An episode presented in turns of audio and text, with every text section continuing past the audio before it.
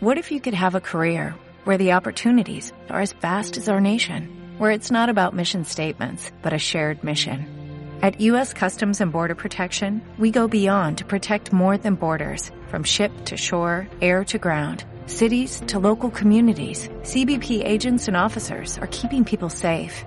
Join U.S. Customs and Border Protection and go beyond for something far greater than yourself. Learn more at cbp.gov/careers. Estás escuchando De Profesión Aventurera con Sara Bielba del blog Aventuras Compartidas en radioviajera.com.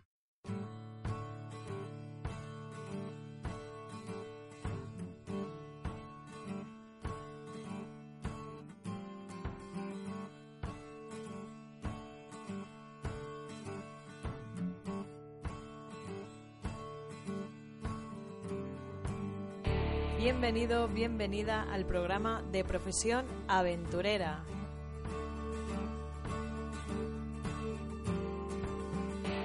Mi nombre es Sara Bielba, soy veterinaria creadora de la web de aventuras compartidas, viajera incansable y una apasionada de la fotografía.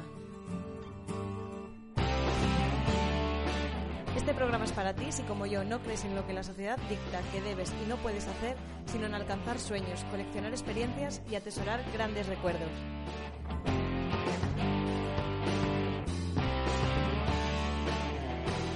¡Empezamos!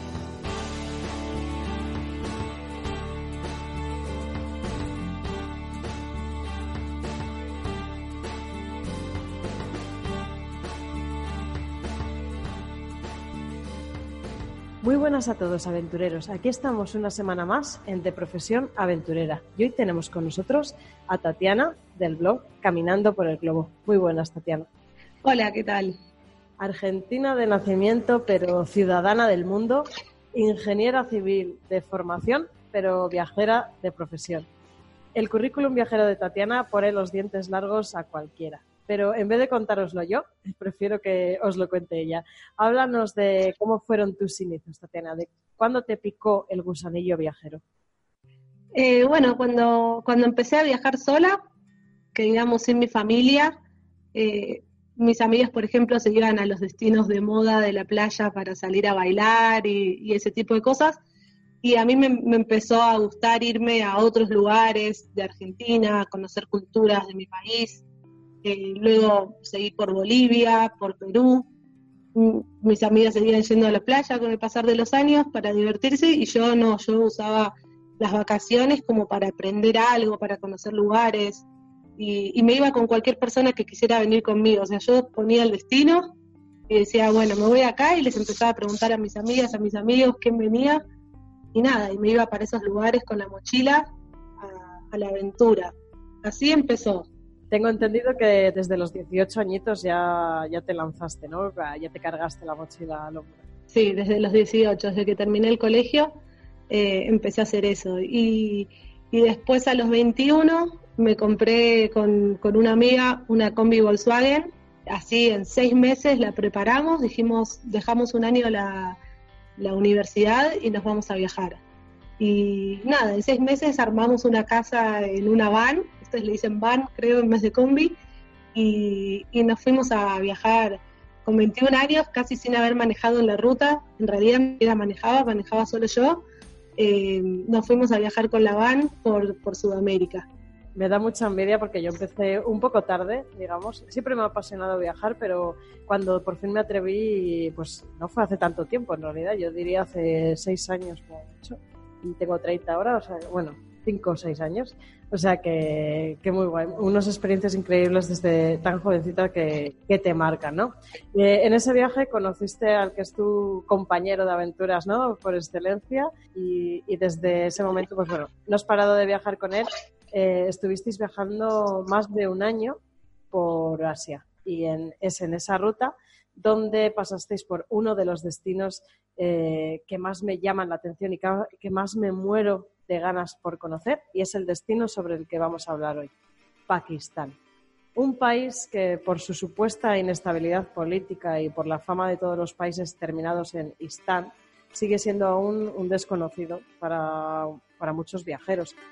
Pero hoy vamos a desmentir muchos de esos mitos y a descubrir pues, uno de los destinos más mágicos que existen. Cuéntanos, Tatiana, ¿qué es lo que, qué es lo que os llamaba a ti ya, Javico, sobre Pakistán? ¿Por qué decidisteis incluirlo en la ruta?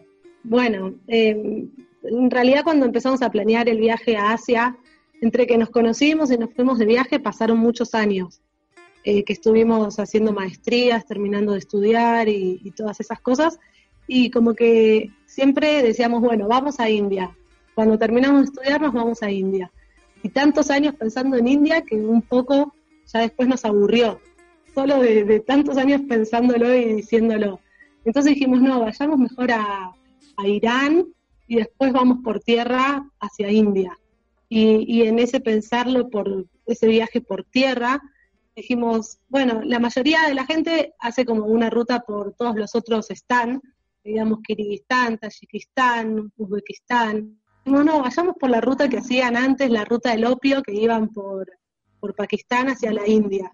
Y, y, ahí empezó, surgió Pakistán. En realidad, el primer objetivo era Irán, y, y Pakistán siempre, yo encima soy judía, entonces como que Pakistán era como un poco de, de miedo, y de, ver qué pasaría. Bueno, veamos si podemos pasar por Pakistán, si nos animamos, cómo está la situación, porque en realidad sí, hay que, hay que ver cómo está la situación política en el momento que, quieras ir.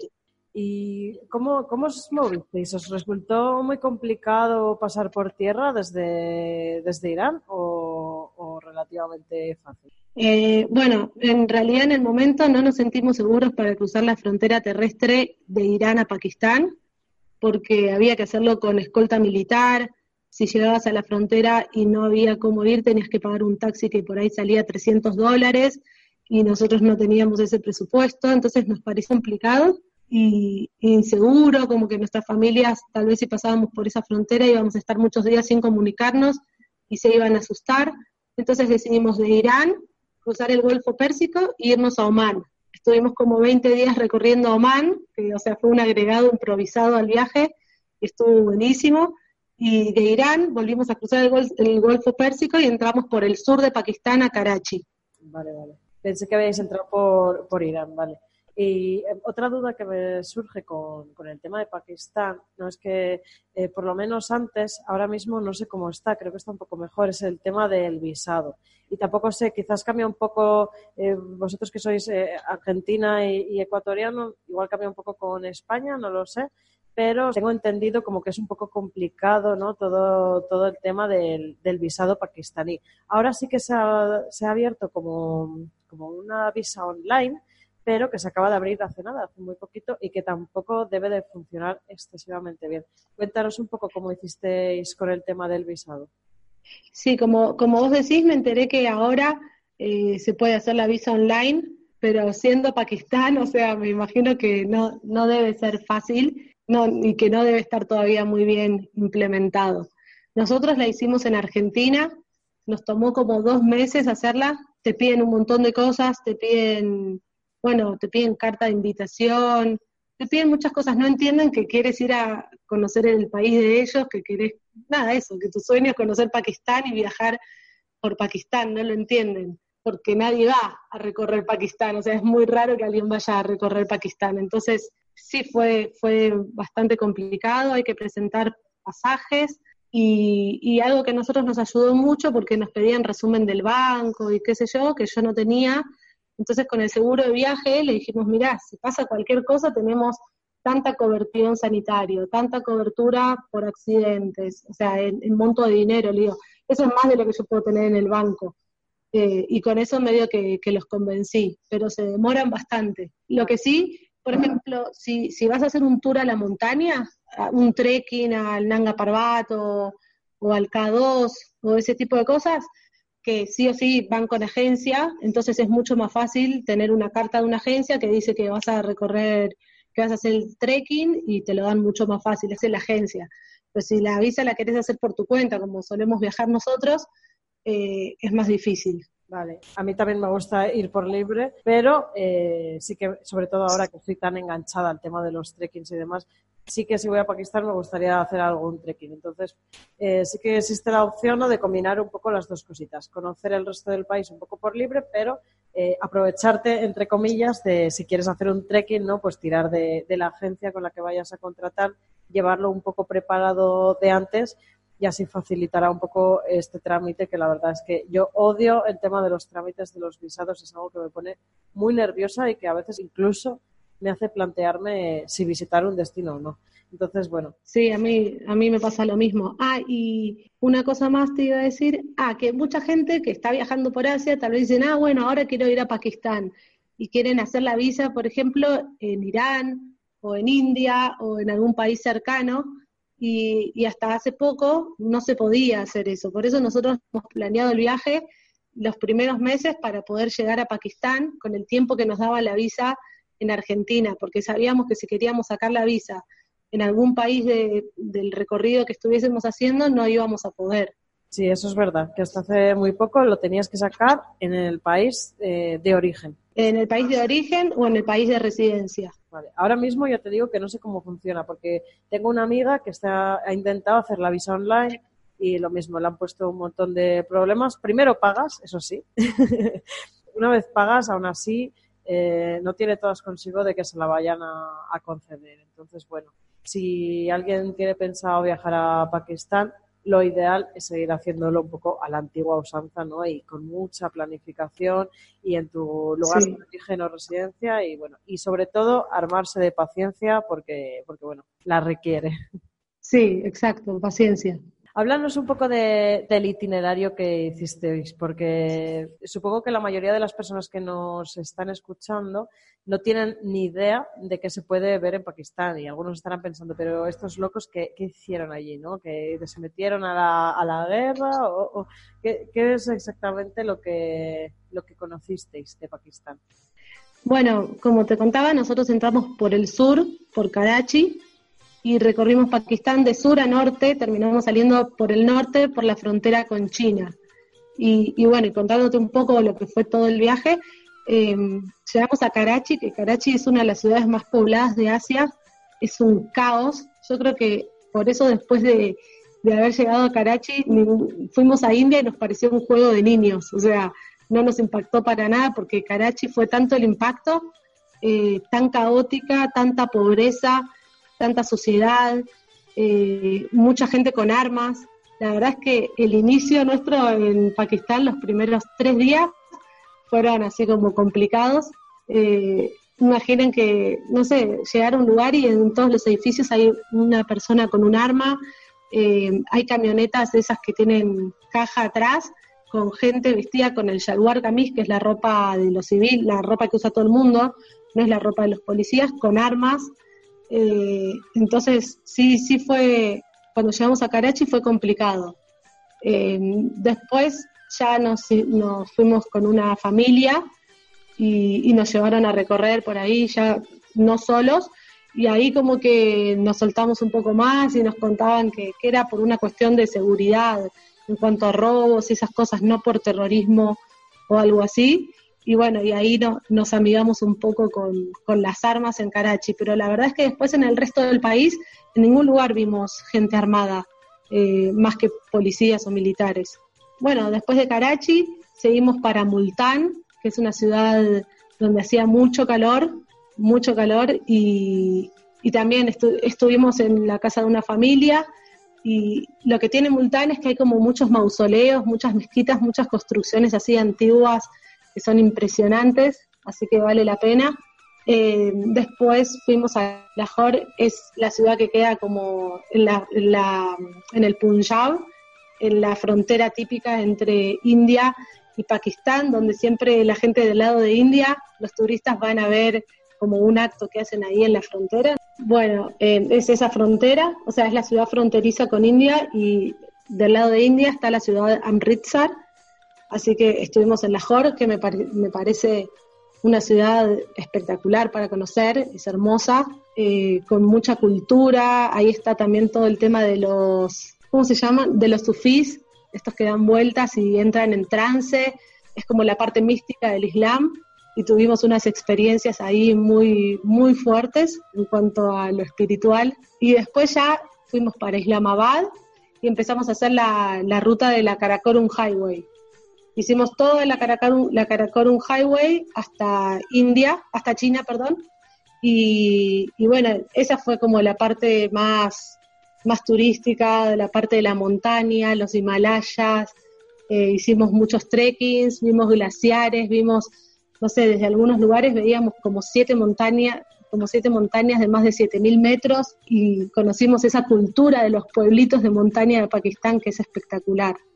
Qué pasada, la verdad. Ya te digo que yo ahora que estoy tan enamorada de, del Himalaya tengo muchas ganas de conocer toda esa zona del Karakorum y bueno, por lo que dices, pues eso, fue como mucho choque, ¿no? De primeras, que también viene bien como para espabilar y para, para estar atenta. Eso que dices de las armas también me pasó a mí un poco en Israel y Palestina, que de primeras te, te choca y luego al final, bueno, poquito a poquito te vas acostumbrando.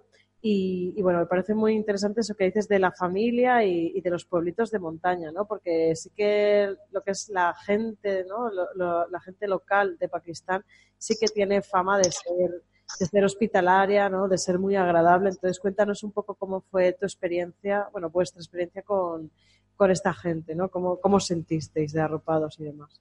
Bueno, nosotros, como te contaba, ya habíamos venido de Irán, de Omán, de países musulmanes. Irán o sea, no sé si vos has estado en Irán, pero todo el mundo habla de Irán como si fuese lo más hospitalario del mundo y es un país súper hospitalario.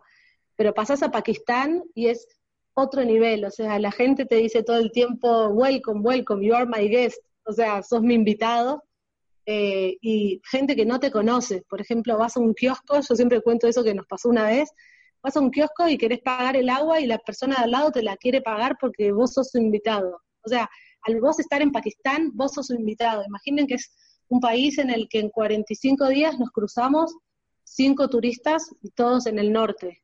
Entonces, para ellos ver un turista, alguien que está viniendo a conocer su país, a pesar de todo lo que se dice de su país, eh, hace que, que, sientan que te tienen que dar la bienvenida y que vos sos su invitado y que te tienen que tratar bien y que vos tenés que llevarte una experiencia bonita de su país. Entonces eso hace que sean extremadamente hospitalarios, son extremistas, como se dice muchas veces, de la hospitalidad.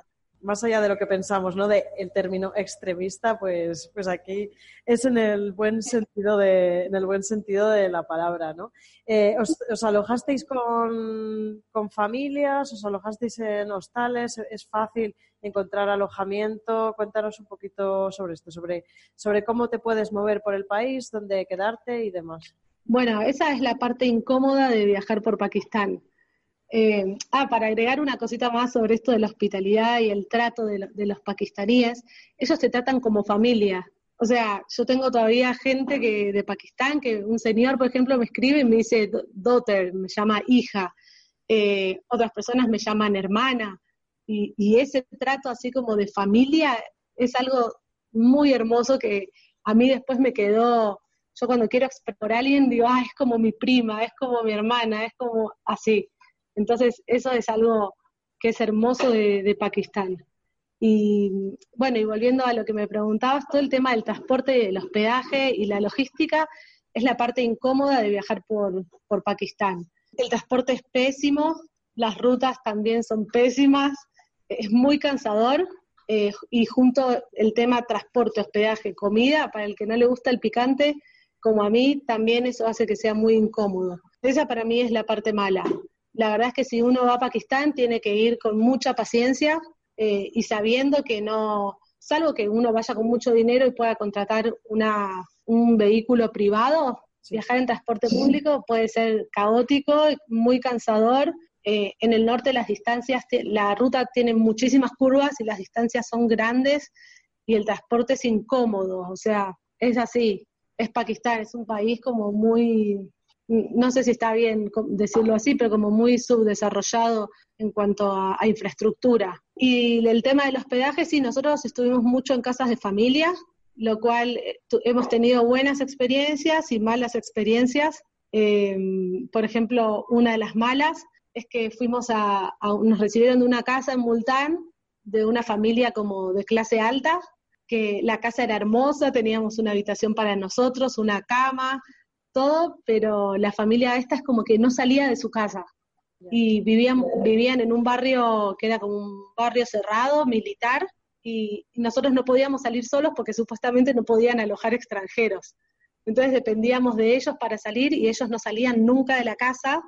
Hemos pasado ahí cuatro días y ya en un momento yo sentía como claustrofobia. Yo quería ir a conocer, quería ir a conocer Multán y no podía.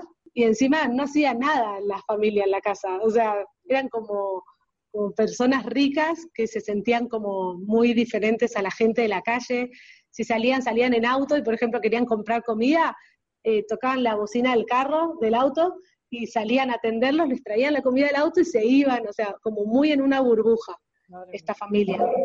Sí, entonces fue como medio, fue medio raro, encima se cortaba la luz, habían cortes planificados como de cuatro horas, y entonces toda la familia se metía en la, en la habitación del padre, eran tres hijos, más nosotros dos, el papá y la mamá, todos en una habitación porque en esa habitación había un ventilador y estábamos ahí muriéndonos de calor toda la tarde sin hacer nada, bueno, conversando con la familia que era interesante, pero, ya llegó un momento que la experiencia se convirtió mala. Es como, como que los pakistaníes cuando te reciben tienen miedo de que te pase algo, entonces como que no te dejan, no te dejan solo.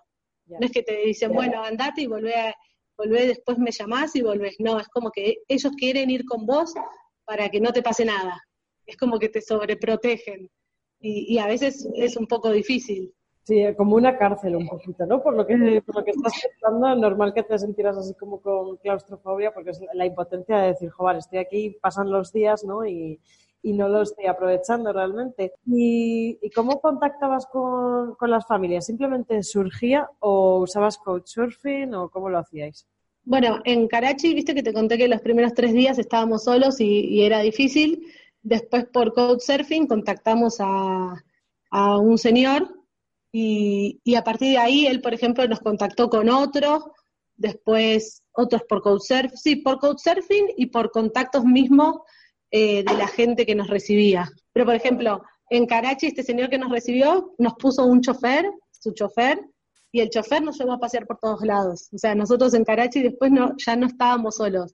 Después fuimos a otro que también eh, el señor trabajaba, entonces nos mandó un señor que nos busque en donde nos alojábamos y ese señor nos llevó a visitar todo. Nunca estuvimos solos.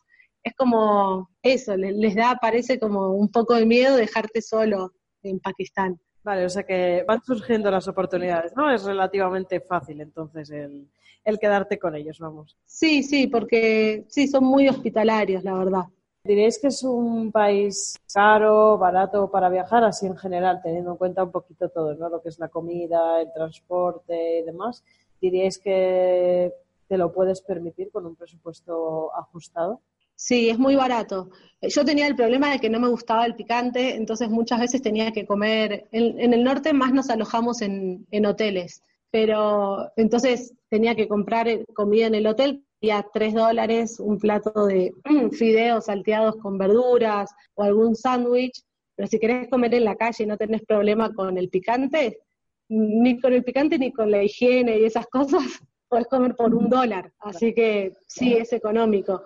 Después, ya más en el norte, para el tema del trekking, ahí sí se hace más caro, porque para la gente que le guste ir a conocer los lugares de montaña y todo eso, eh, los caminos son de tierra como muy angostos y como dañados, digamos, y la única forma de llegar es en jeep y a veces los jeeps cuestan 20 dólares eh, o cosas así, entonces en el norte sí, el turismo es más caro, pero en la parte de la montaña, en el sur es muy económico. Eh, eso, y también hospedajes económicos hay, pero son muy, muy feos.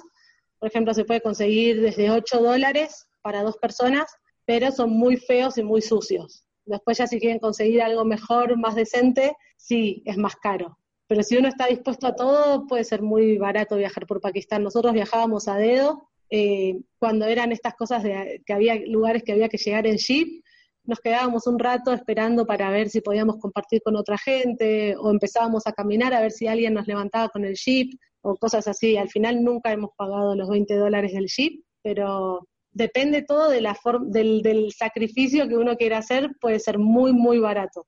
Vale. Esto te iba a preguntar también si, si lo veías fácil como destino para viajar en autostop o si era complicado. bueno, ya me has resuelto la duda, eh, es sencillo, ¿no? Muy fácil. Nosotros, incluso en el norte, una vez hicimos autostop y nos pararon unos chicos que eran pakistaníes, pero que vivían en Nueva Zelanda y vinieron a recorrer y nos terminaron llevando como tres días en su camioneta. Hicimos todo el recorrido con ellos, nos, nos llevaron al campo base del Nanga Parbat eh, y todo, todo así de buena onda. Qué guay, qué guay. Hace mucho que no hago autostop, la verdad, ahora que me doy cuenta, pensándolo, tengo ya ganas de, volver a la carretera, ¿no? Y, a levantar el dedo porque es muy guay. Es muy, no sé, me parece una, me parece una experiencia que, que, todo el mundo tiene que probar. Y de cara al presupuesto también, supongo que lo que comentas que en el norte se encarece también por el tema de los permisos de trekking que entiendo que hacen falta, ¿no? También, igual que pasa aquí en Nepal y, y en otras zonas de India, ¿no? También hacen falta permisos para, para hacer trekking, ¿no? Por esta zona. En, en Pakistán, de los trekking que nosotros hicimos, no, no tuvimos que pagar ningún permiso, así como el de Nepal, por ejemplo. Así que en ese sentido no. Lo que sí es que hay que registrarse por seguridad. A veces te mandan un policía. Em, en el trekking que hicimos cerca del Nanga Parbat, te mandan a un policía o un militar para que los acompañe por seguridad. Pero no hay que pagar. Después se les da una propina, que digamos. Lo que sí, por ejemplo, ya si van a ir al, de verdad, meterse al K2 o, o subir al Nanga Parbat, o sea, trekking ya para gente de gente que tiene experiencia en la montaña, ahí me imagino que sí, pero, pero los trekkings así como los que se hacen en Nepal, que no son para gente que es montanista, eh, no hubo, no tuvimos que pagar nada. Esto que comentas también me, me, gusta porque mucha gente se piensa ¿no? que los trekkings que es solo para gente súper deportista y demás, sí que es importante pues que todo el mundo sepa que hay ciertos niveles y que bueno que no, no es necesario estar especialmente preparado para poder disfrutar de la naturaleza tan increíble de, de ese país, ¿no? Eh, un poco también en relación a esto, y antes has dicho que pasasteis muchísimo calor ¿no? en, en ciertas zonas.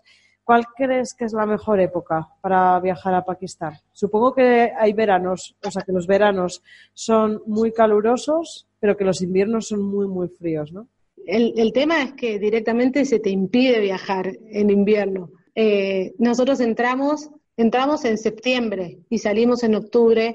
Nosotros sabíamos que queríamos cruzar el, el Kanshurab, Pass, que es la frontera entre Pakistán y China, que ese, ese, mm, esa zona, toda la zona de un highway, en invierno queda tapada por la nieve y, queda totalmente inaccesible. Entonces hay que fijarse bien eh, de qué mes a qué mes abre la, la ruta del Karakorum, porque ya si no es imposible acceder. Así que el calor del sur hay que aguantarlo para poder disfrutar el, el norte.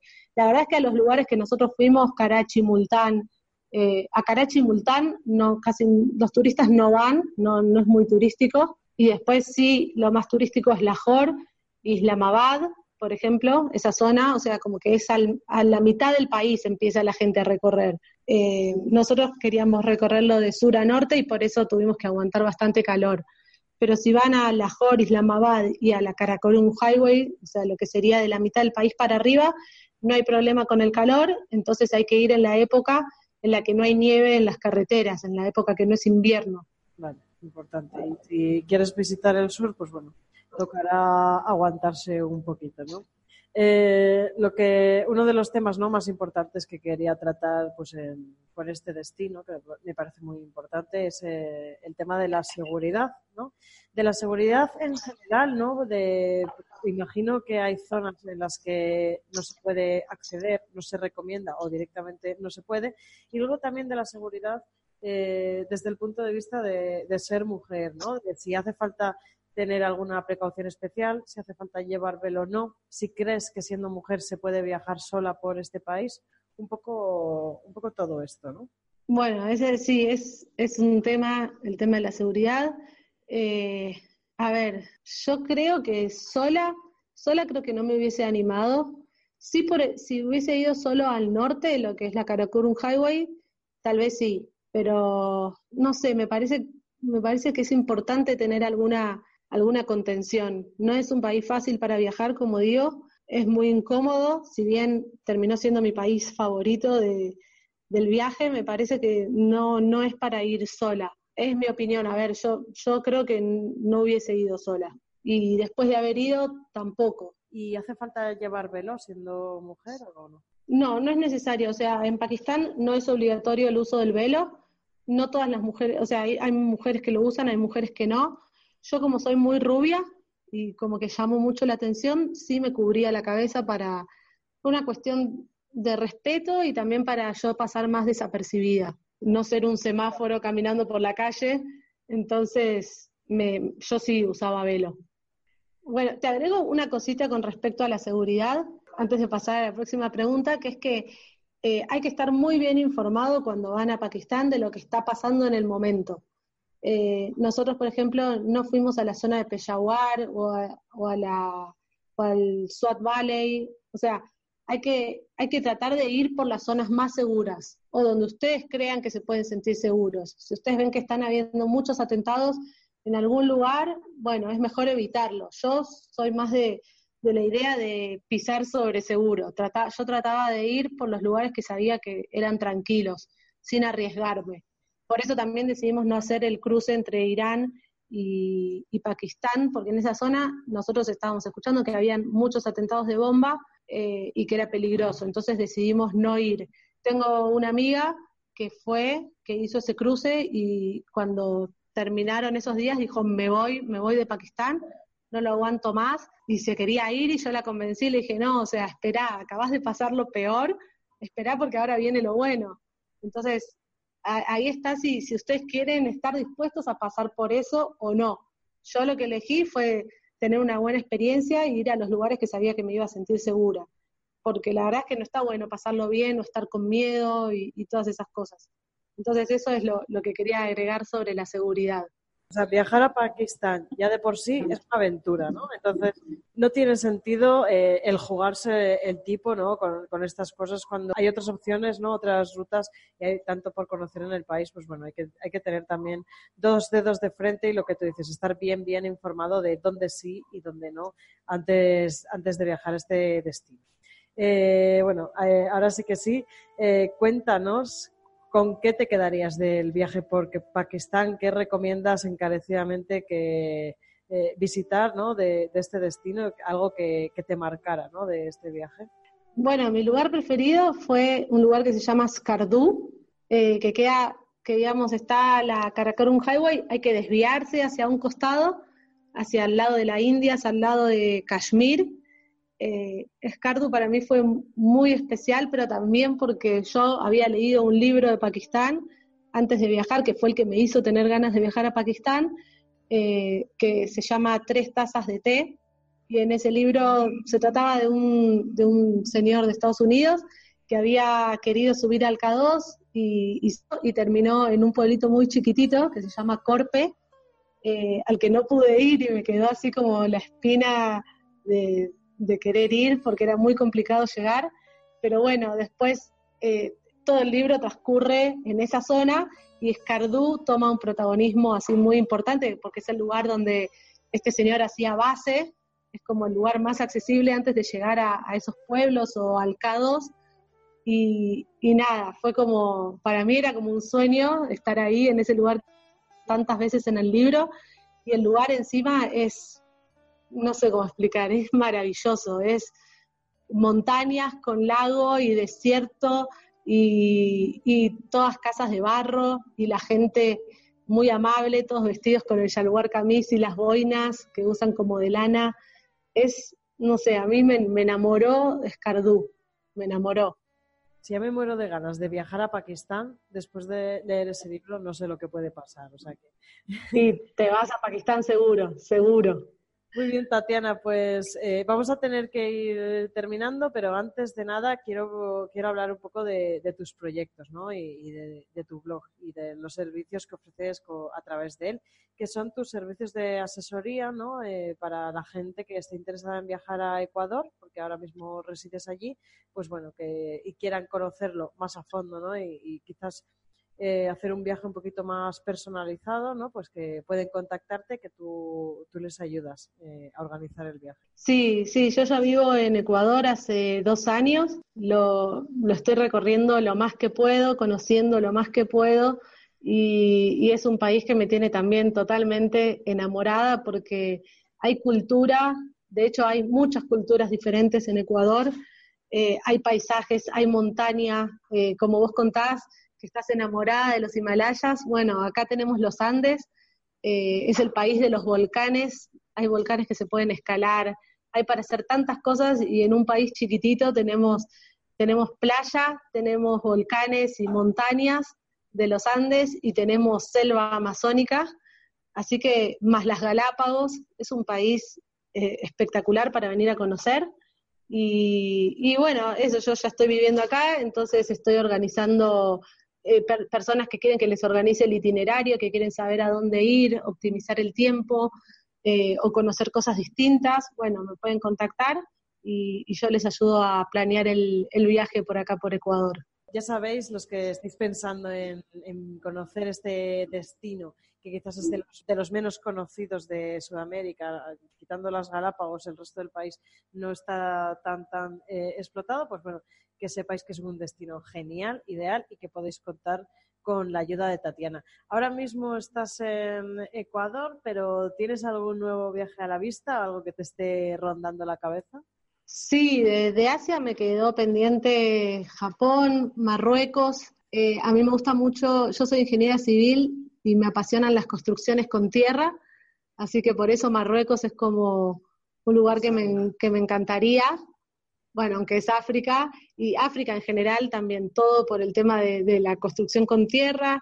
Así que sí, siempre hay viajes así soñados. Todavía tengo también mi combi en Argentina, así que la quiero arreglar para terminar de, conocer Latinoamérica, en algún momento arrancar desde Ecuador hasta México y, bueno, siempre, siempre hay sueños viajeros, pero también estoy bastante entretenida en Ecuador porque para mí todos son estímulos nuevos, son todos lugares nuevos los que conozco, entonces también estoy muy bien sin hacer ningún gran viaje no hace falta hacer grandes viajes, ¿no? Para vivir grandes experiencias, así que es lo que tú dices. Y, más en un destino como Ecuador, que, es increíble, pues aprovechalo, que nunca hay suficiente tiempo, ¿no? Para, conocer los países, así que disfrútalo y, bueno, y ya habrá tiempo para recorrer África y, para recorrer, pues, el mundo entero en general. Sí, así que nada, si, si quieren ver, leer experiencias sobre Pakistán, sobre Asia en general, sobre Ecuador, les, les recomiendo que entren a mi blog, que es www.caminandoporelglobo.com. Totalmente recomendable porque lo tiene súper bien montado, lo que es el blog y la web, o sea que os animo de verdad a, bueno, que la sigáis por las redes y a que, ya que os suscribáis a la web. Merece mucho la pena. Muy bien, Tatiana, pues ha sido todo un placer hacerte esta entrevista. Me ha encantado. Muchísimas gracias por concedernos este, este ratito de tu tiempo, ¿no? Y nada, lo dicho, espero poder conocerte pronto en persona en, Ecuador o bueno, o, en cualquier lugar del mundo, ¿no? En Nepal tienes casa, así que cuando quieras, pues ya sabes. Bueno, y también podríamos hacer unas aventuras compartidas en Pakistán en el futuro. Sí, sí, sí, me encantaría. me apunto, ¿eh? Te tomo, la palabra. Dale, dale. Muchas gracias a vos, Sara. Y, yo también estaré ahí pendiente de tus aventuras que, que, nada, me están encantando. Muchísimas gracias, Tatiana. Te envío un fuerte abrazo. Un abrazo para vos. Chao. Chao. Recordad que aparte de en Radio Viajera también podéis encontrarme en mi web de aventurascompartidas.com, un lugar donde la exploración y la fotografía se cogen de la mano. Y si no, también podéis encontrarme a través de las redes sociales, sobre todo en Instagram, que es donde estoy más activa y donde voy compartiendo todas mis andanzas por el mundo. Y por supuesto, si tú también eres una viajera incansable y te gustaría compartir tus experiencias con nosotros, puedes contactarme que yo estaré encantada de entrevistarte. Y nada más por hoy. Muchas gracias por haber estado al otro lado y espero que lo hayas disfrutado tanto como nosotras. La próxima semana volveremos con más aventuras. ¿Y de qué hablaremos? Bueno, tendrás que esperar unos días para saberlo. Un abrazo enorme y nos vemos pronto en De Profesión Aventurera.